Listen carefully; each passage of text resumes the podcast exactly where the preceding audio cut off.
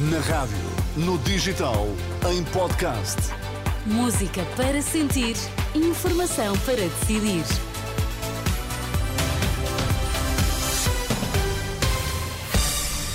Notícias na Renascença com a Susana Madureira Martins para já os destaques. Boa tarde, Susana. Boa tarde. A autarca do Funchal renuncia ao cargo, substituído pela vice-presidente da Câmara.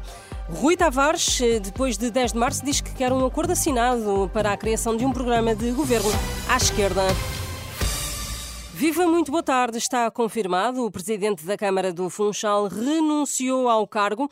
A informação tinha sido avançada pelo Jornal Expresso e foi confirmada na última hora pelo advogado de Pedro Calado.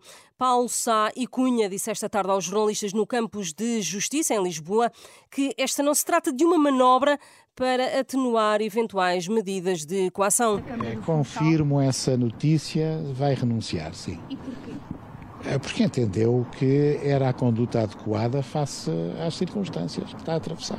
Mas será para evitar, será uma manobra para evitar uma medida de coação mais não, gravosa? Não, não é manobra absolutamente nenhuma, é exatamente aquilo que eu disse. Entendeu que nas atuais circunstâncias deveria renunciar uh, ao cargo público uh, que desempenha. Só Pedro Calado optou por abandonar o cargo antes mesmo de ser ouvido pelas autoridades. Os interrogatórios aos três detidos na operação judicial só começam segunda-feira. Paulo Sai Cunha lamenta o tempo excessivo da detenção. O que eu desejaria, mas isto é desejo meu, era que nestas situações, atendendo a que se trata de pessoas que não oferecem perigo, têm um modo de vida conhecido, são contactáveis, estão localizados, que não se sujeitasse durante tempo excessivo a uma situação de detenção, que é uma privação de liberdade precária, mas não se pode esquecer que qualquer privação da liberdade é uma privação da liberdade. E, portanto, é, é indiferente estar preso a cumprir pena em prisão preventiva ou detido. Portanto, deve-se evitar.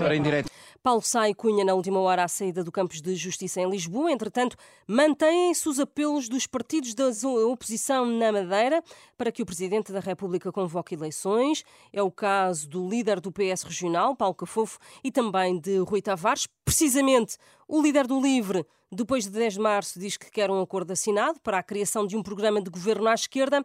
Rui Tavares falava ao final desta manhã ao uh, Congresso do Partido que decorre no Porto. A ponte 25 de abril em Lisboa vai estar completamente encerrada ao trânsito na próxima madrugada. Vão estar cortados os dois sentidos entre a meia-noite e as sete da manhã para obras de manutenção das juntas de dilatação. No futebol fica hoje decidido o campeão de inverno. Sporting de Braga e Estoril jogam este sábado a final da Taça da Liga. O jogo está marcado para as 7h45 da tarde para seguir na antena da Renascença e também em rr.pt. O Open da Austrália, a Arina Sabalenka conquistou esta manhã o título feminino. A bielorrussa número 2 do mundo bateu a chinesa Zheng Qinwen e conquistou o torneio da Austrália pela segunda vez consecutiva Amanhã é a vez da final masculina que vai colocar frente a frente o russo Medvedev e o italiano Yannick Sinner. Mais informação na Renascença daqui a uma hora. Até já.